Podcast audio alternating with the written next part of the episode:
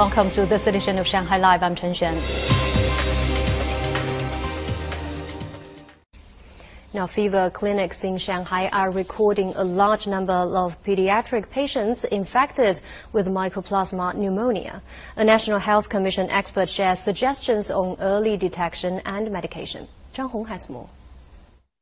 Lu Quan, a pediatric medications consultant for the National Health Commission, said self-test kits may not be accurate for children with mycoplasma pneumonia. Children aged six months or above may not generate antibodies if they are sick for less than seven days. For early detection, we suggest a nucleic acid test. It is the most effective way to diagnose mycoplasma pneumonia. Lu said nationwide, the bacterium's resistance rate to the antibiotics erythromycin and azithromycin is around 80%. He suggested clinics do drug resistance tests so that an alternative medication is prescribed as soon as possible. It has high resistance to erythromycin and azithromycin, but it doesn't have resistance to minocycline and doxycycline. I think hospitals need to do a rapid test of drug resistance gene tests. Lu added that parents should only give their child azithromycin after consulting a doctor. He reminded parents to take their child to hospital if a fever persists for more than 72 hours. Zhang Hong, Shanghai Live.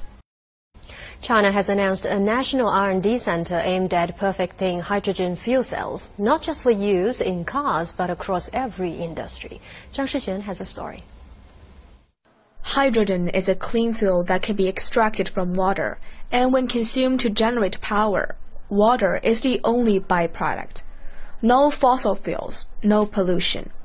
It is regarded as one of the cleanest energy options, with potential for use even in aviation and shipping. But a couple of issues have so far slowed the widespread adoption of hydrogen power. The first is cost. The cost for hydrogen fuel cells have been lowered from 20,000 yuan per kilowatt in 2015 to 3,500 yuan now. And the usage cost across the fuel cell's entire life cycle is still higher than that in oil-fueled and pure electric ones. We should work on both hardware and the cost for hydrogen itself, including the production and transportation of hydrogen. When the cost for hydrogen reaches 25 yuan per kilograms, and the cost for fuel cells reaches 1000 yuan per kilowatt, it will be ready for large-scale commercial applications.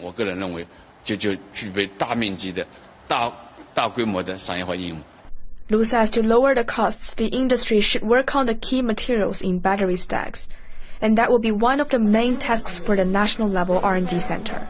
13 companies, institutions, and research institutes signed agreements to join the center.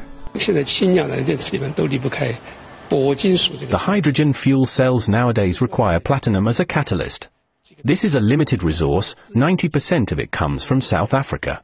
Only 0.4% is found in China, so it's important for us to develop a new generation of catalysts. China is required to reach its carbon emissions peak and carbon neutrality in a shorter time compared with developed nations. So we need big changes in our energy structure. We have to accelerate our development of new technologies and businesses. In 2021, China announced the first batch of demonstration cities for hydrogen-powered vehicle development.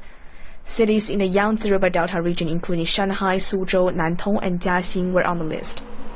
Shanghai's Jiading district, where the R&D center was announced, has been in the field for more than two decades. It created the first fuel cell industry park in China. In 2021, its revenue already topped more than 10 billion yuan.